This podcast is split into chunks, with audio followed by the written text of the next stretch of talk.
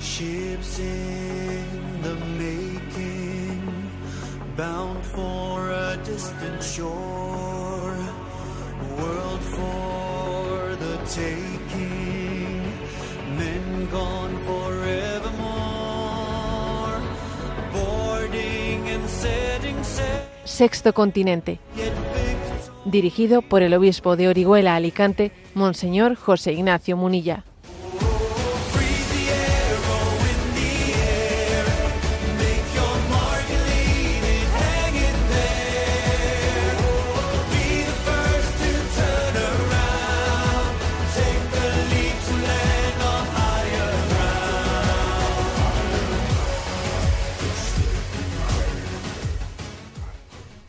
Un cordial saludo a todos los oyentes de Radio María. Un día más, con la gracia del Señor, nos disponemos a realizar este programa radiofónico llamado Sexto Continente, que lunes y viernes de 8 a 9 de la mañana, una hora menos en las Islas Canarias, realizamos aquí en directo en Radio María, España.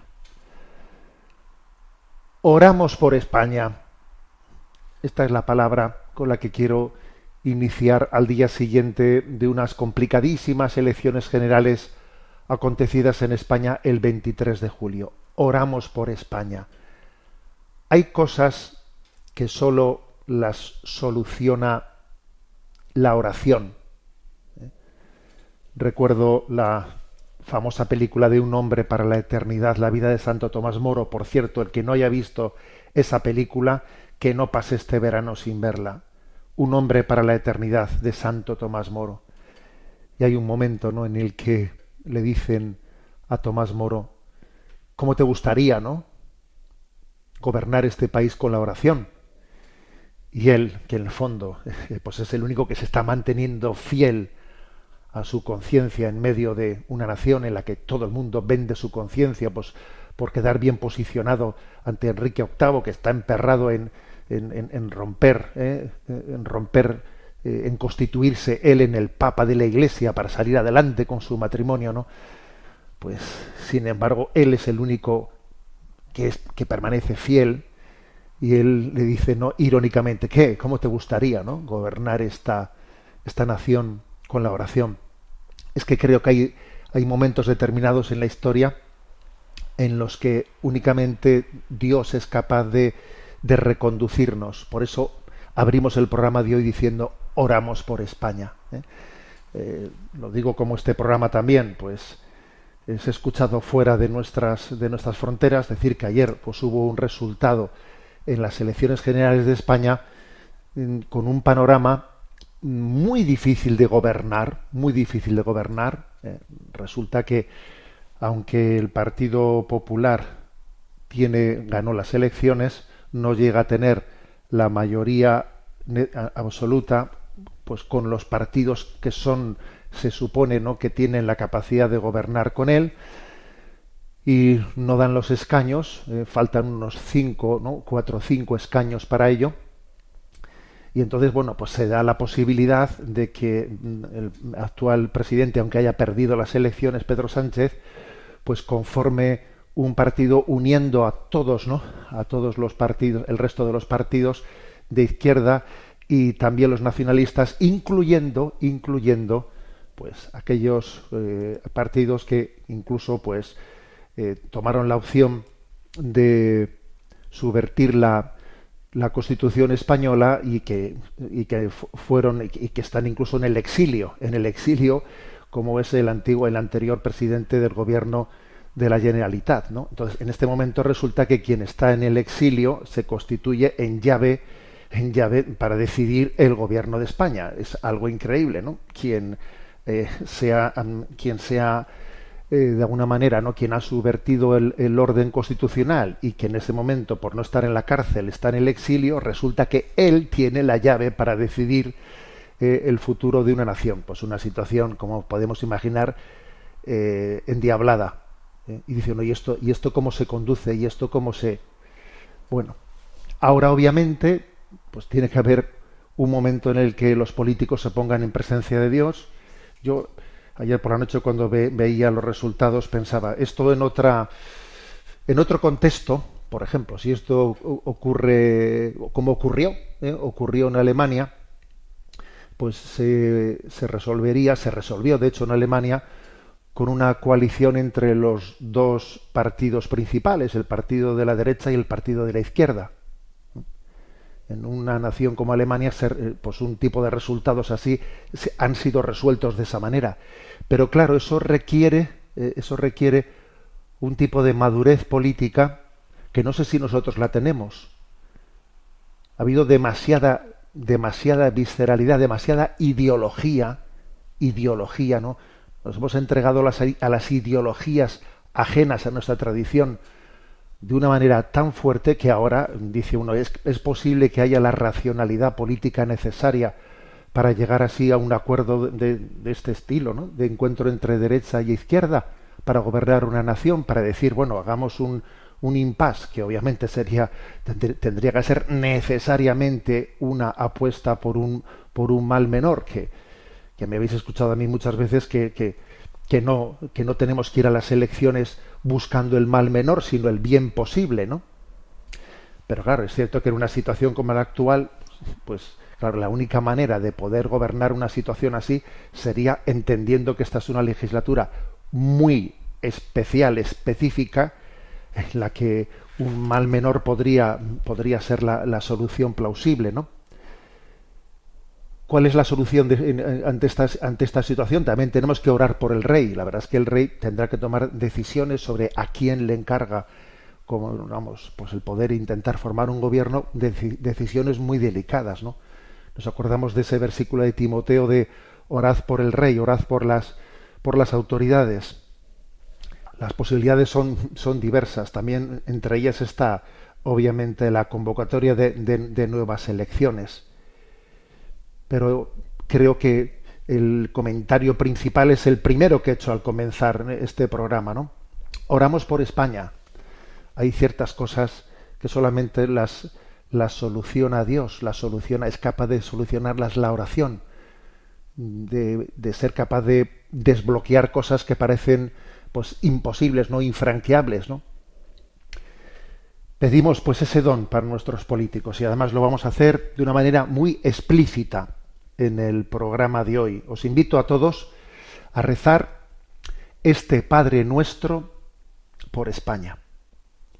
Padre nuestro que estás en el cielo, santificado sea tu nombre, venga a nosotros tu reino, hágase tu voluntad en la tierra como en el cielo. Danos hoy nuestro pan de cada día, perdona nuestras ofensas como también nosotros perdonamos a los que nos ofenden. No nos dejes caer en la tentación y líbranos del mal. Concluimos este Padre nuestro de una manera muy especial diciendo, líbranos del mal, líbranos del maligno. Amén. Sexto Continente es un programa que tiene interacción con los que sois usuarios en redes sociales a través de Instagram y Twitter, a través de la cuenta arroba obispo munilla, con los que sois usuarios de Facebook a través del muro que lleva mi nombre personal de José Ignacio Munilla, los programas anteriores los podéis encontrar tanto en el podcast de Radio María como en las plataformas de Spotify y de iVox con, el nombre de Sexto Continente. También deciros que la página web multimedia www.enticonfio.org allí tenéis pues eh, todos los programas anteriores en el apartado Sexto Continente. Y además, por cierto, quiero, quiero anunciar una cosa, ante la proximidad, ¿no? Ante la proximidad de la jornada mundial de la juventud, eh, ya estamos próximos a ponernos en marcha con ella, pues decir que en esta casa de en Radio María, pues se va, eh, se va a retransmitir muchos actos, muchos actos de esa jornada mundial de la juventud. Bueno, también deciros que en esa página web de un servidor, eh, en ticonfio.org, allí tenéis indicado, ¿no? Pues en el banner principal, también la, la posibilidad de ver los actos mm, en directo por, por el canal televisivo de, de YouTube, ¿eh? de esta página de en, Ti Confío, de poderlos ver en directo muchos actos. Ahí está toda la programación con todo el horario, quien quiera estar asistiendo y viendo en directo esos actos. Os voy a dar un consejo. ¿eh? Muchas veces esto suele, suele hacerse así, que es, eh, como muchas veces se puede hacer, es escuchar a Radio María mientras que se ve, se puede ver la imagen, ¿no? A través de este canal de En ti confío, en nuestro canal de YouTube. Bueno, vamos adelante con nuestra navegación en este día al que hemos orado por España y voy a compartir, eh, sirviéndome de un artículo publicado esta semana eh, por en Religión en Libertad, por la página Religión en Libertad, un artículo de un sacerdote indio que se llama Josan Rodríguez, un sacerdote indio, quien fue, bueno, pues quien, quien fue alumno, bueno, ahora ya está lógicamente eh, licenciado en la comunicación institucional de la Universidad Pontificia de la Santa Cruz, él es de la Archidiócesis de Bombay, es un sacerdote pues muy especializado en comunicación, que tiene un blog, un blog sobre em, em, evangelización con el nombre Meditando en, tierra, en, tierra, en tierra católica. Bueno, pues este sacerdote publicó un artículo con el título Una lista de comprobación de cinco puntos sobre la santidad. ¿no? Religión y Libertad los ha rescatado y bajo el título Cinco puntos que hay que vigilar a diario para saber si estás o no en el camino de la santidad. ¿eh? Bueno, pues son de esas reflexiones, de esas reflexiones que en verano yo creo que nos ponen el acento en lo esencial y es una llamada a no distraernos, eh, a no distraernos de, esa, de esa búsqueda de lo esencial, la esencialidad de, nuestra vida, ¿no? Y voy a hacer una, eh, una breve descripción de estos cinco puntos.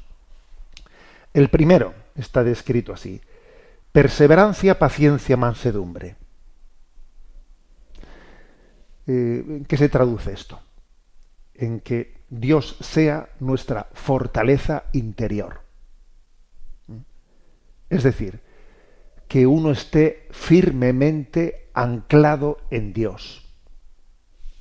Anclado en Dios. Esto es mm, básico, ¿no? Básico. Además, ahora mismo que hemos estado aquí comentando noticias políticas, etcétera, que es posible que a muchos corazones les haya turbado, porque igual tenían eh, una serie de perspectivas que no se, han, no se han cumplido y entonces se quedan desazonados y uno se queda diciendo, a ver, quieto, para, para, ¿eh?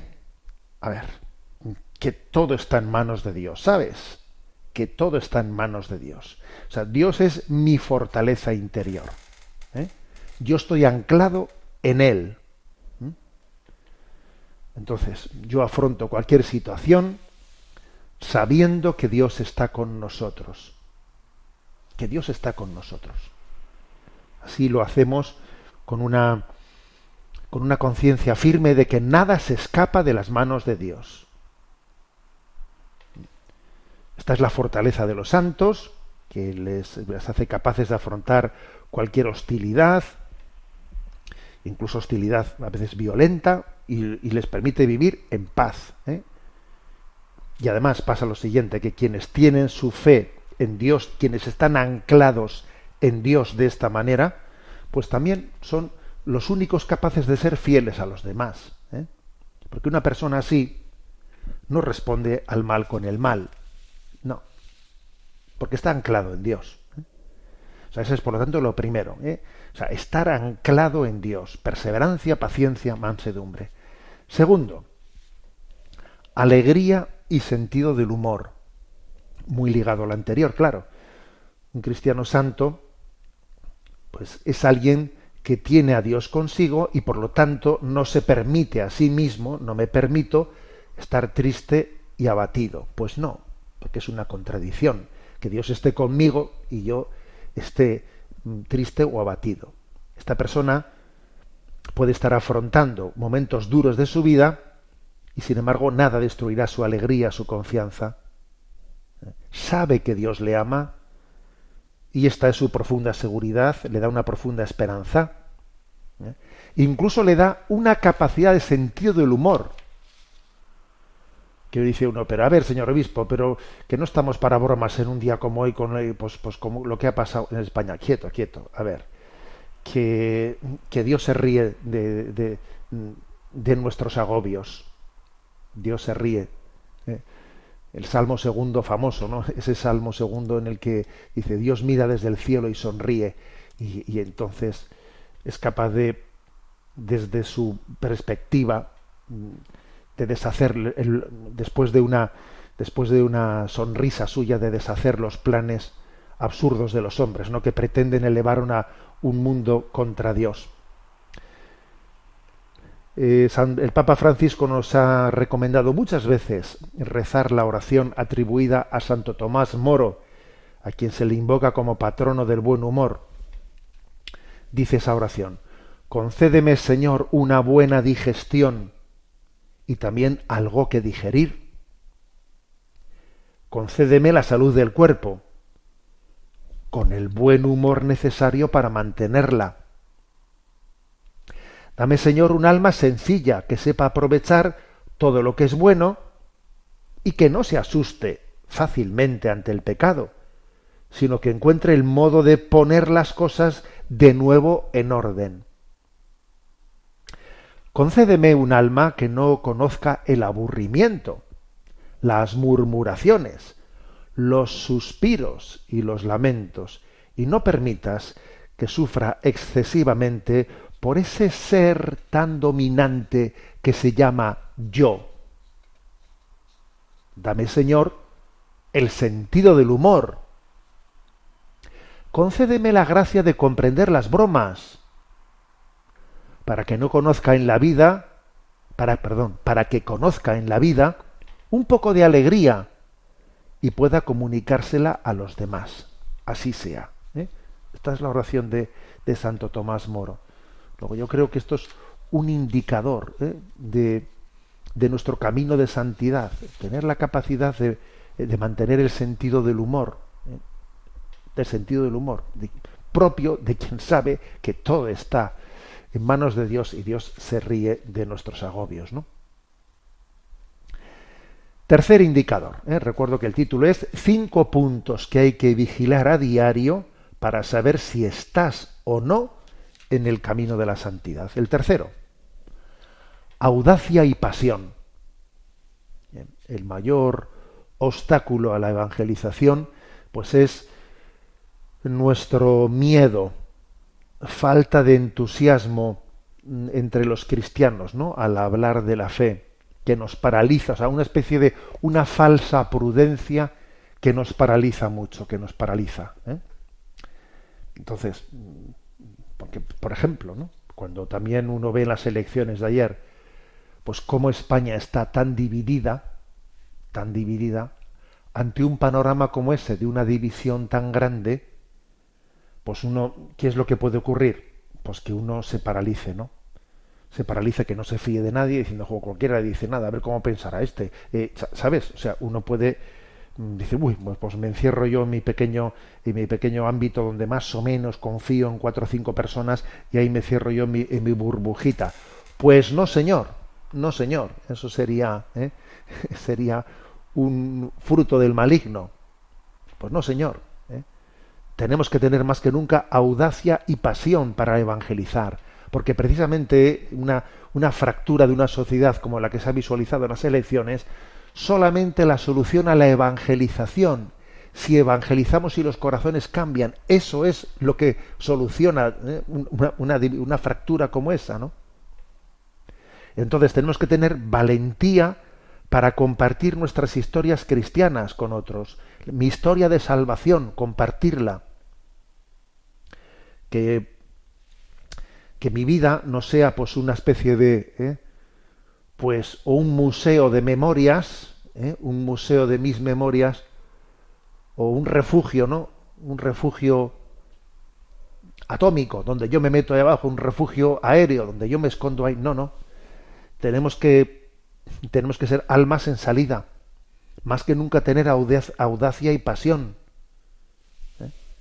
Con toda, todo el, la confianza, ¿no? Yo recuerdo, recuerdo una anécdota de nuestra madre, de nuestra madre que pocos años ¿no? antes de fallecer venía un día viene a casa y, me, y me dice así como quien no dice nada no me dice, pues he venido el autobús por tal sitio allí en San Sebastián, etcétera, ¿no?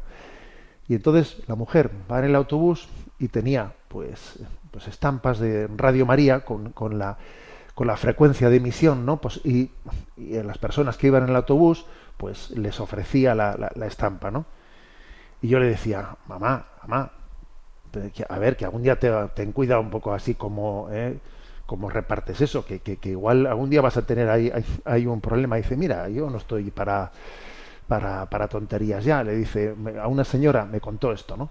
Me dice, a una señora mayor como yo, ¿no? Pues que le, que le da una estampa de Radio María, pues la mujer me ha empezado a contar que si, pues que si eran comunistas, que en su familia eran comunistas, que en la guerra, pues que en la guerra civil les pasó esto y lo otro, pues ese tipo de esas historias tan tristes, ¿no? Que a veces, bueno, pues como que han fracturado el, pues el corazón de, España, ¿no? Que han hecho una herida tremenda, ¿no? Y le empezó a contar eso, ¿no? Pam, pam, pam. Y le dije yo, ¿y tú qué le has dicho? Y me dice, mira, yo le he dicho, mire señora, todo eso está ya muy lejos y usted y yo nos vamos a presentar pronto delante de Dios. Ya no estamos para esas historias. Ahora estamos para, para abrir nuestro corazón eh, y acoger la luz de Dios. ¡Hala! Y le dije, ¿y te cogió la estampa? Me dice, sí, sí, me la cogió. Bueno, pues, pues, pues yo creo que es lo que hay que tener. Audacia y pasión. Audacia y pasión. Que no ahora uno coja y diga, pues yo pues, me quedo encerradito por miedo, ¿no? Porque cualquiera evangeliza aquí, ¿eh? No, pues, pues más que nunca, más que nunca. Mm, dicho de otro modo, no es que Jesucristo esté llamando a nuestra puerta para ver si le dejamos entrar. Es que muchas veces está dentro de nosotros tocando la puerta para ver si le dejamos salir. Salir, ir a evangelizar, salir y, y proclamar la buena nueva al mundo. O sea que las dos cosas acontecen. Jesús quiere entrar, Jesús también quiere salir. ¿eh? Por tanto, el tercer punto, audacia y pasión. Cuarto aspecto ¿eh? de estos cinco puntos que hay que vigilar a diario para saber si estás o no en el camino de la santidad. Cuarto punto. Vivencia en comunidad. En comunidad.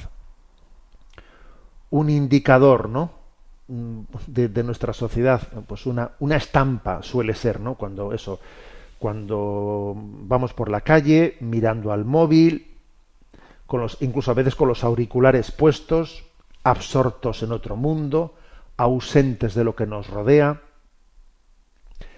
Pero claro, esa tendencia de la sociedad, ¿no? al aislamiento, pues es que es diametralmente opuesta al camino de Dios.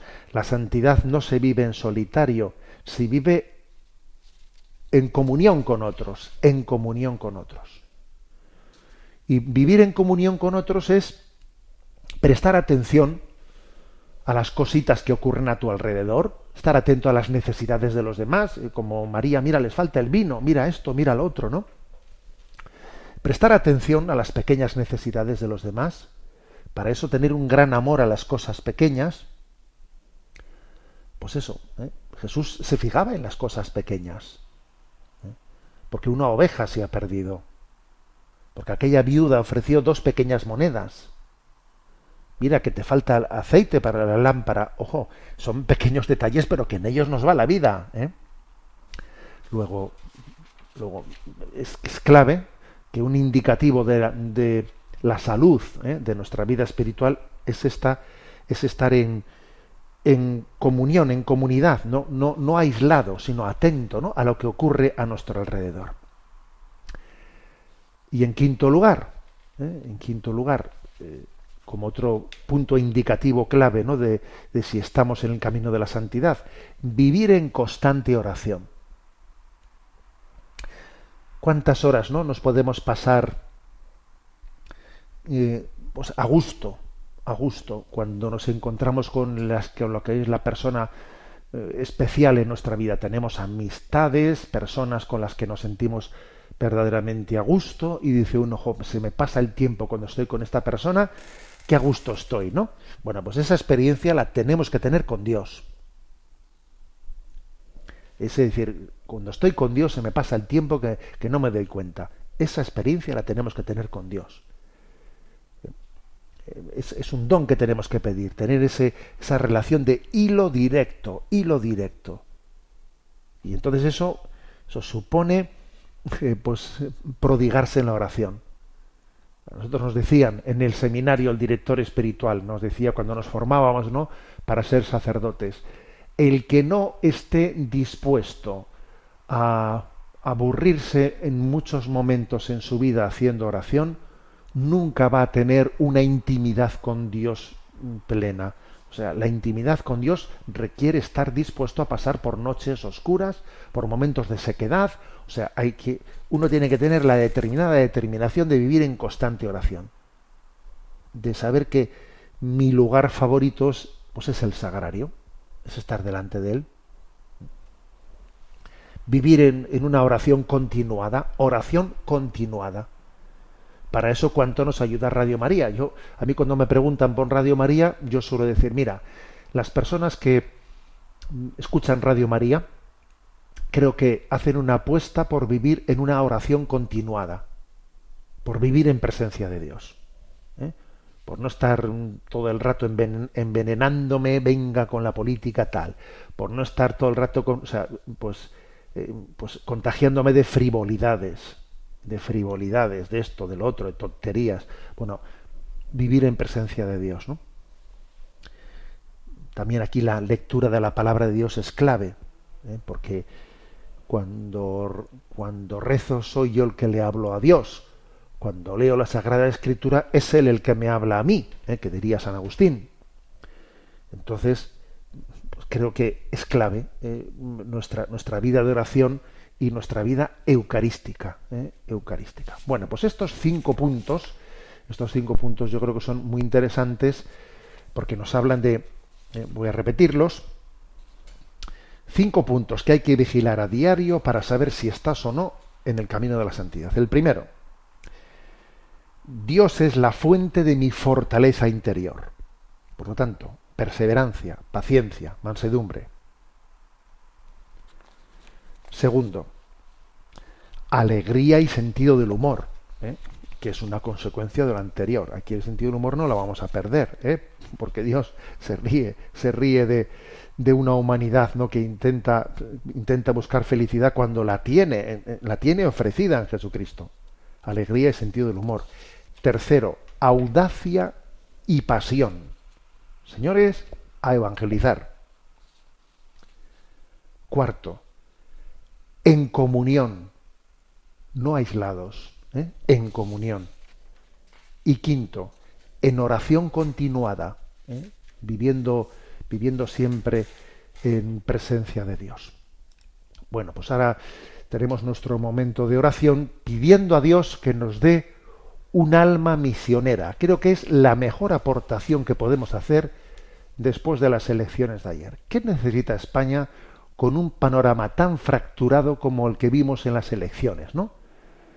Bueno, pues lo que necesita es un alma, un alma misionera.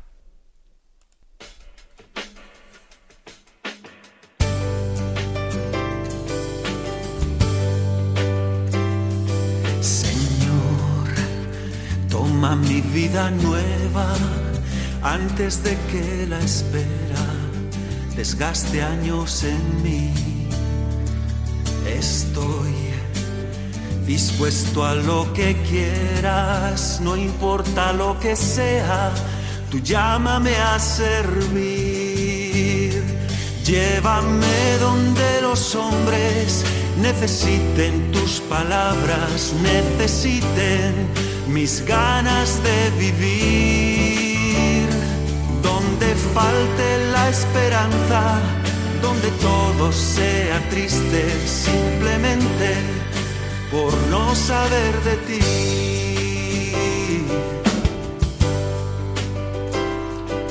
Te doy mi corazón sincero para gritar sin miedo lo bello que es tu amor.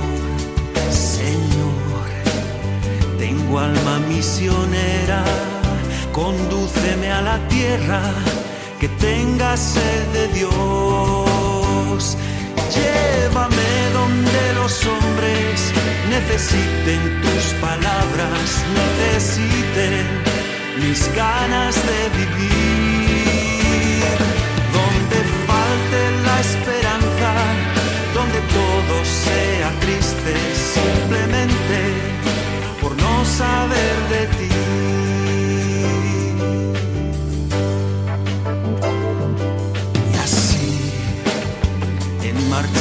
Cantando, por pueblos predicando tu grandeza, Señor. Tendré mis manos sin cansancio, tu historia entre mis labios, tu fuerza en la oración. Llévame donde los hombres necesiten tus palabras, necesiten mis ganas de vivir. Donde falte la esperanza, donde todo sea triste, simplemente por no saber de ti.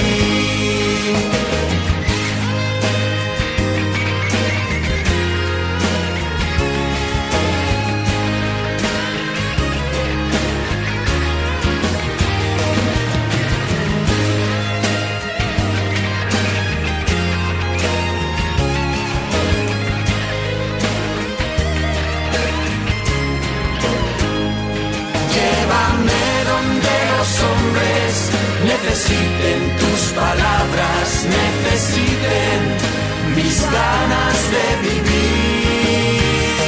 Donde falte la esperanza, donde todo sea triste, simplemente por no saber de ti.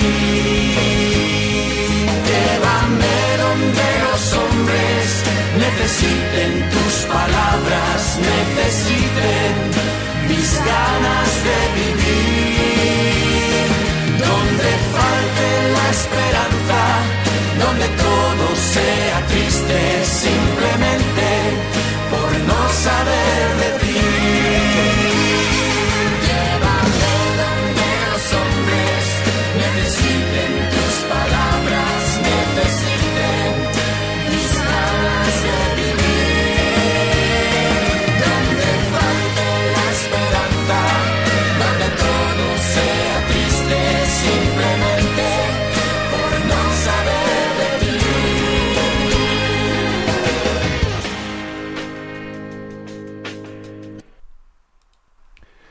Continuamos en esta edición de Sexto Continente y como bien sabéis hay un correo electrónico habilitado que es sextocontinente arroba radiomaria.es sextocontinente arro- arroba radiomaria.es y a Yolanda que está en la emisora le vamos a decir que nos presente algunas de las preguntas que hemos seleccionado. Adelante Yolanda.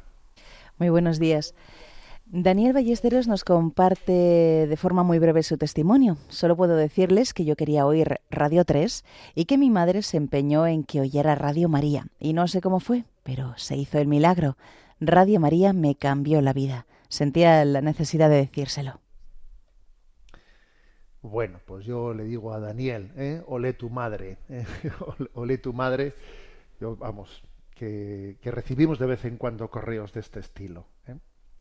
Pero yo cuando leí el correo de Daniel dije, bueno, vamos a compartirlo, porque también es un canto a las madres, es un canto a las Mónicas, es un canto a las Mónicas que también se pueden servir de Radio María, ¿eh? se pueden servir de Radio María para que sus hijos también puedan, puedan ver la luz ¿eh? en medio de este caos, ¿no?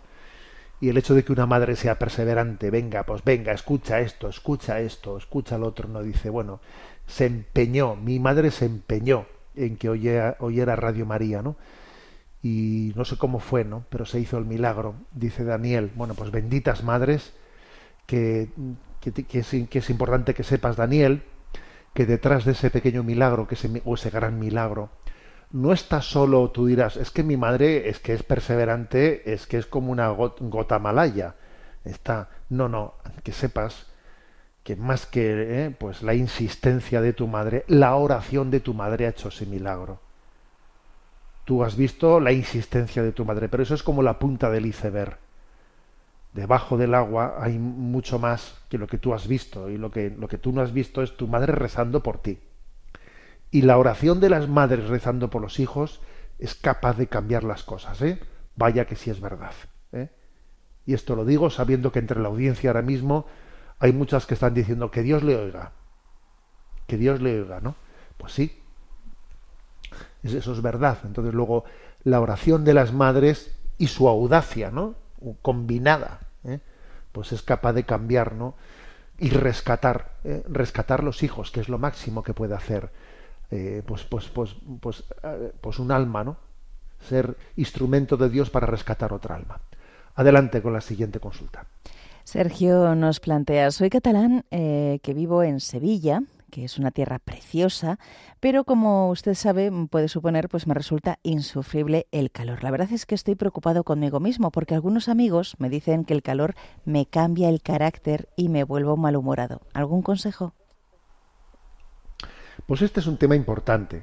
¿eh? Es un tema importante porque obviamente nos está afectando a todos. ¿eh? Afecta mucho pues, pues las olas de calor ¿eh? que, a lo largo del verano pues padecemos. Y claro, no es fácil, ¿eh? no es fácil mm, pues vivir nuestra vida adecuadamente sin que eso nos afecte. Eh, puede ocurrir pues que la tentación se traduzca en estos en, estas situaciones en la de estar completamente pues atento a eso no estoy mirando ay ay que, que mañana dice que subo dos grados que mañana baja no sé qué, que, y estamos a, veces, ¿no? A veces súper atentos, ¿no? Al tema ese mm, de una manera que ya casi se convierte en algo obsesivo. Y eso no es bueno espiritualmente ni psicológicamente. A ver, yo diría, claro que, bueno, desde el punto de vista eh, sanitario, pues, pues lo que hay que hacer es, cuando viene una ola de calor, lógicamente seguir los consejos que se nos pueden dar, pues de cómo proceder, pues eh, que si eh, no salir o procurar no salir en las horas en las horas del mediodía, eh, pues que si refrescarse, beber mucha agua, etcétera, etcétera. Bueno, todo eso está muy bien. Pero yo, obviamente, a mí me toca decir algo complementario, ¿no? ¿Y qué es lo complementario? Pues lo complementario es que es muy importante, es muy importante que uno eh, diga, a ver, pues va, a hacer calor, pues muy bien, o sea, pues nos quedaremos empapaditos, pues date por empapado, porque es que no te vas a escapar de quedarte empapado, ¿eh? y, no voy a estar todo el rato mirándome a mí mismo porque estoy sudando, pues voy a mirar a los demás y voy a disfrutar de lo que puedo hacer con los demás, ¿no? Es decir, que Dios nos dé la gracia, o sea, buscar y luchar, ¿no? Por recibir la gracia de Dios de descentrarnos de nosotros mismos, porque, porque estoy, lo estoy pasando mal, lo estoy pasando mal y lo estoy pasando mal. Una vez que ya has hecho lo que tienes que hacer, que es beber agua, esto y lo otro, eh, pues creo que tenemos que buscar la gracia del olvido de nosotros mismos y reírnos un poco de nosotros mismos. Aquí algunos sacerdotes estos días, pues bueno, pues porque obviamente no pues celebras en un sitio, entre que te pones encima el alba, la casulla, al otro, bueno, pues sales empapado. Es que claro, sales empapadísimo, ¿no? Porque muchísimas iglesias, pues la, inmensa mayoría, pues no pueden tener pues, aire acondicionado, tú verás, ¿no? Entonces, pues yo observaba que algún sacerdote con, con, un punto de humor, que yo creo que es muy interesante, ¿no? Pues cogía y decía, venga, vayamos y muramos con él, ¿no? Como, como, dice, como dice Felipe en el Evangelio, ¿no? Venga, vayamos y muramos con él. Venga, vamos y nos vamos ahí, nos pegamos una sudada, pues ya está, date, date por, eh, por empapado y ya está, ¿no? Ir con ese, con ese espíritu de reírte un poco de ti mismo, ¿no? Y, y no estar siempre con la, con la queja, con el lamento, es muy importante, es muy importante. Porque si no, puede ocurrir ¿eh? pues que se te pase el tiempo en vez de vivir en presencia de Dios, en vez de estar disfrutando pues lo que tienes entre manos, en vez de hacer una comunión real con los demás y preocuparte por ellos, lo que sea, puedes estar ¿eh? pues encerradito mm, pues en ti mismo mirando mm, mirando el, pues el, pronóstico del tiempo así como hay personas que están obsesionadas con pues con el fútbol no pues hay otros que están obsesionados con pues con el eh, pues con el tiempo que sube que baja que tal. A ver que Dios nos dé la gracia de, del olvido de nosotros mismos no y esto, referido a las olas de calor, la verdad es que tiene, tiene mucha, mucha aplicación. ¿no? Luego, este espíritu con el que afrontar algo así creo que es muy importante. Adelante con la siguiente pregunta. Juan Romero nos escribe a propósito de la distinción entre apostolado y proselitismo. Nos dice, si el proselitismo es algo tan malo, ¿Cómo es que a lo largo de la historia de la Iglesia jamás han advertido sobre ello los apóstoles, papas, obispos, santos, padres y doctores de la Iglesia? De hecho, lo que nos encontramos en los documentos históricos católicos es la promoción del proselitismo, pues lógicamente se asocia a la predicación conversión a la fe católica. Sin inventar novedosas acepciones semánticas funambulísticas para justificar ahora el no al proselitismo, es importante que hablemos con propiedad acudiendo a su única definición exacta de proselitismo en el diccionario de la RAI, celo de ganar prosélitos. ¿Y qué es entonces un prosélito? La misma RAI lo define así. 1. Persona incorporada a una religión. 2. Partidario que se gana para una facción, parcialidad o doctrina. Ya no existen más acepciones. Por tanto, ¿dónde está lo negativo de que un alma se incorpore a la religión católica y se gane un partidario de la doctrina católica? Todo lo contrario. Es muy santo el celo de hacer proselitos de Cristo, abrazando la doctrina católica e incorporándose a la religión católica. Así lo entendieron e hicieron siempre los santos. Es más, si acudimos a la etimología griega de la palabra prosélitos, significa convertido, advenedizo, del verbo proselcein, que significa correr hacia. Lo cojo de la Enciclopedia de la Religión Católica de 1954, Dalmau y Jover. Tampoco convence el forzado decir que los ismos son malos. Si así fuera, Cristo, bueno, contra cristianismo, malo. Insisto, en el catolicismo siempre el proselitismo ha tenido la acepción que realmente tiene, tan relacionada positivamente con la predicación conversión a la fe católica tan denostada entre los ecumenistas, indiferentistas y sincretistas religiosos. De ahí que enfaticen el no a proselitismo sin afirmar a continuación el sí a la predicación conversión a la fe católica, pues saben que son conceptos inseparables. Bueno, la verdad es que Juan Romero se ha currado, ¿eh? se ha currado su pregunta. Pero vamos, yo creo que no es cierto lo que dice él, que son dos conceptos inseparables. Sí son separables. ¿eh? El del proselitismo y el de evangelizar o eh, hacer apostolado. Son separables. Vamos a ver, de hecho en el Evangelio no se utiliza la expresión id y haced proselitismo. No, no se utiliza eso. ¿Eh? Es cierto que durante mucho tiempo la palabra eh, hacer proselitismo ¿eh? pues ha podido utilizarse sin una acepción, sin una acepción negativa. Pero es cierto que el, que el sentido de las palabras no está únicamente en su etimología, sino también en la comprensión que tiene en un determinado tiempo cultural. Por ejemplo, el término libertad de conciencia, libertad de conciencia, tiene una acepción muy distinta ahora, ¿eh? en nuestro contexto cultural, que la que tuvo en el siglo XIX. ¿eh?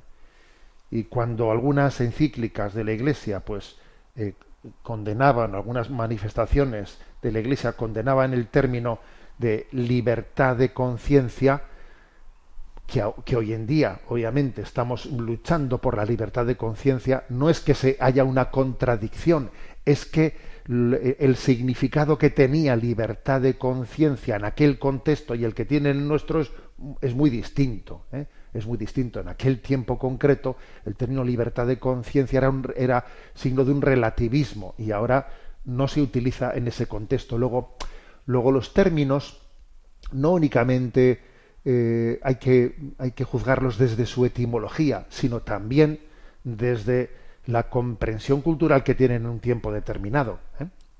En cualquier caso, en primer lugar, en el, en el Evangelio no se utiliza, Jesús no utilizó la expresión griega de, de hacer proselitismo. Segundo lugar, también tiene que llamar la atención el hecho de que no solo es el Papa Francisco el que ha dicho no haced proselitismo. También lo dijo Benedicto XVI. Benedicto XVI, eh, cuando él, eh, pues en el año 2006, eh, pues por ejemplo, hablaba de que mm, semejante, o sea, hablaba de mm, que el cierto género de proselitismo es contrario al cristianismo. En una homilía del 10 del 9 del 2006, eh, Dice nuestra fe no se la imponemos a nadie. Semejante género de proselitismo es contrario al cristianismo. O sea, él ya estaba marcando tal cosa. O por ejemplo, Juan Pablo II en Redentoris Missio, en la encíclica Redentoris Missio de 1990, dice, hoy la llamada a la conversión que los misioneros dirigen a los no cristianos se pone en tela de juicio o pasa en silencio. Se ve en ella un acto de proselitismo.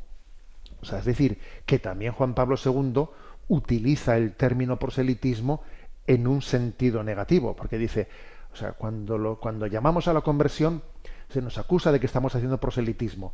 Y él, y no dice Juan Pablo II, no, no, el proselitismo es bueno. No, no dice, no, es otra cosa distinta. Lo nuestro no es proselitismo.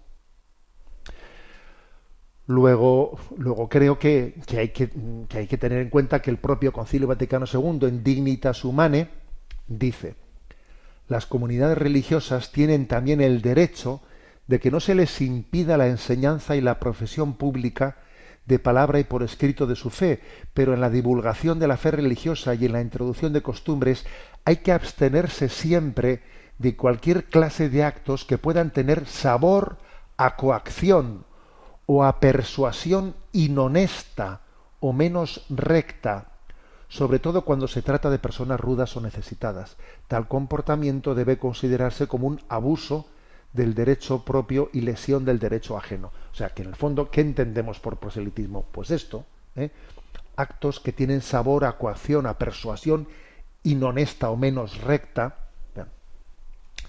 Ahora, ¿qué es lo clave? Para mí lo clave no es decir no al proselitismo.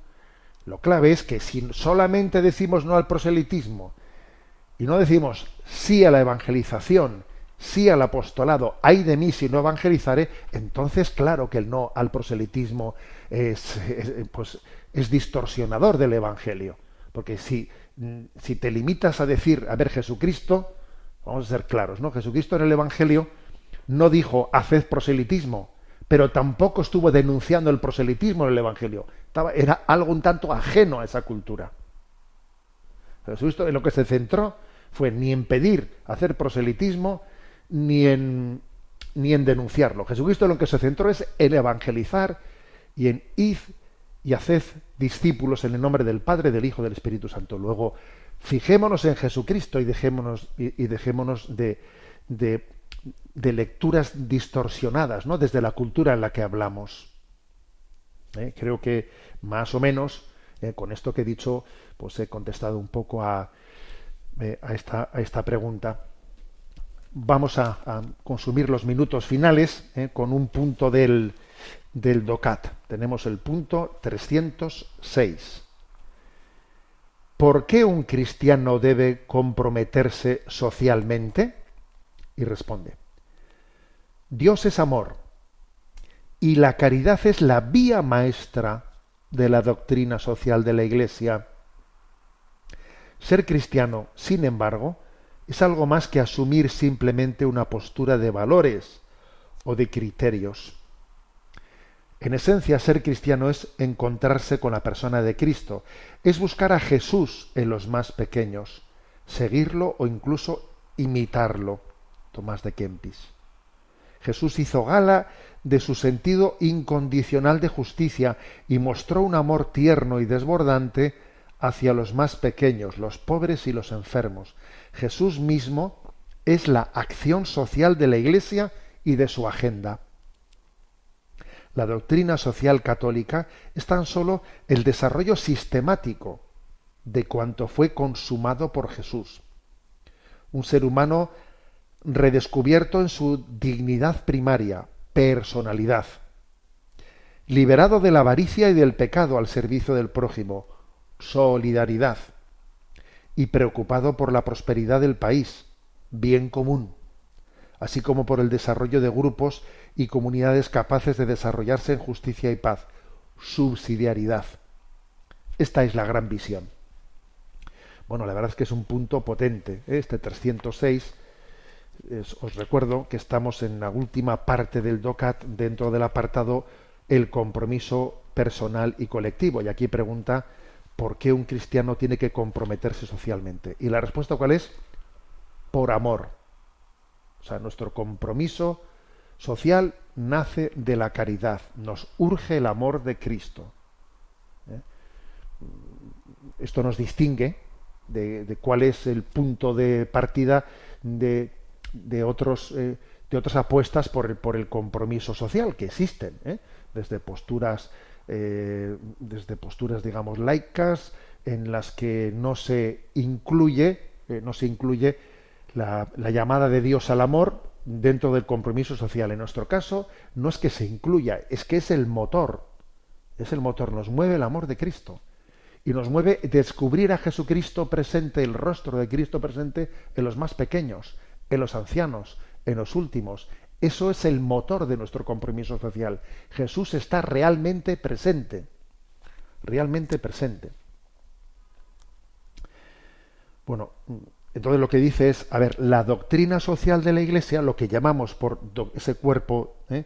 ese cuerpo doctrinal de doctrina social de la Iglesia es común un desarrollo sistemático de esto. Es como sacar las consecuencias de que eso de que el amor sea el motor de mi compromiso social.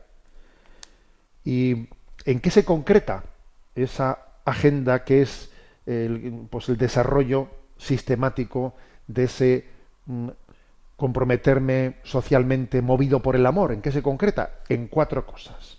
En cuatro cosas. ¿eh? Dice lo primero, ¿no? la dignidad de la persona, es decir, un ser humano redescubierto en su dignidad primaria. ¿eh? O sea, la, afirmación de la, de la dignidad del ser humano. Todo ser humano está creado a imagen y semejanza de Dios. Es sagrado.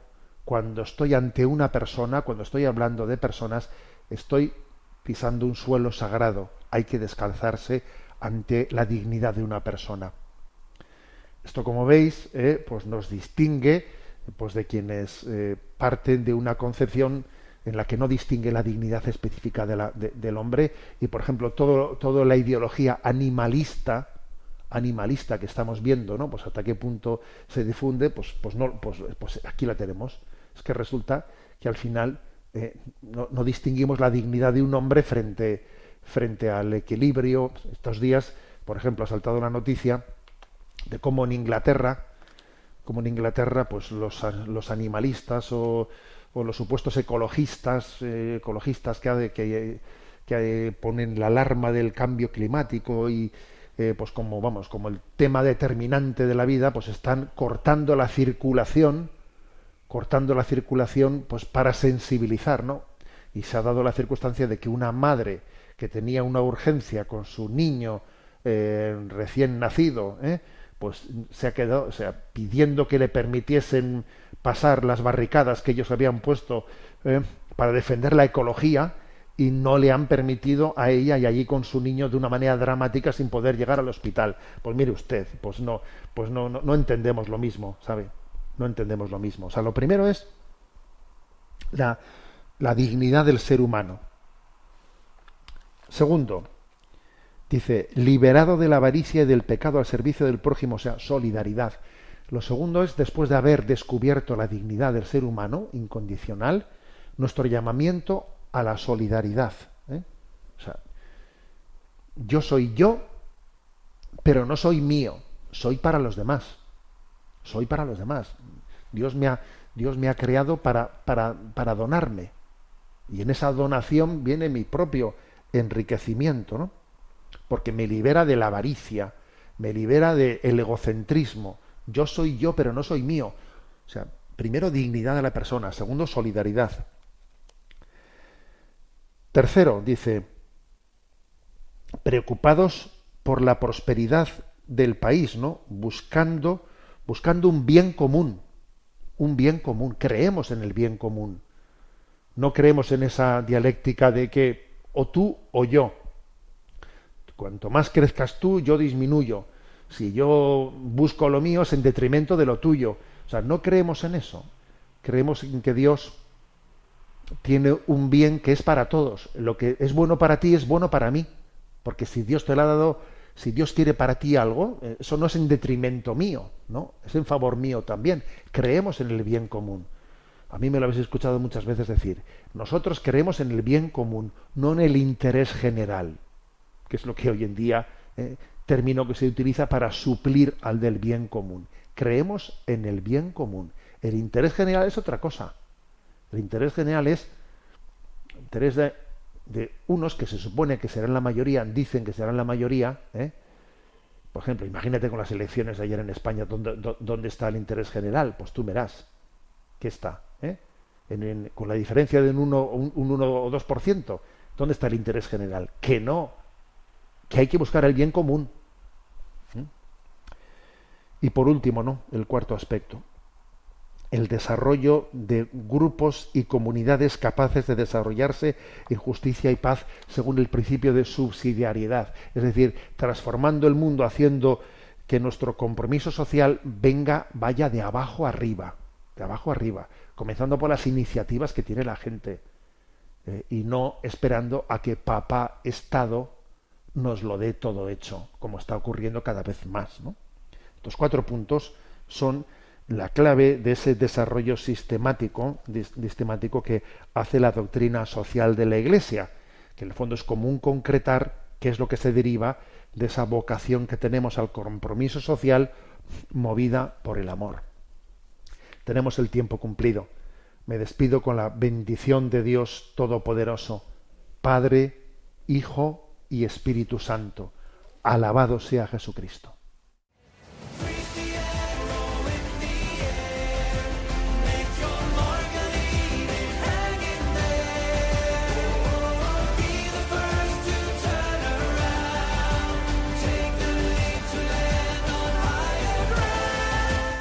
Finaliza en Radio María Sexto Continente, dirigido por el obispo de Orihuela Alicante, Monseñor José Ignacio Munilla.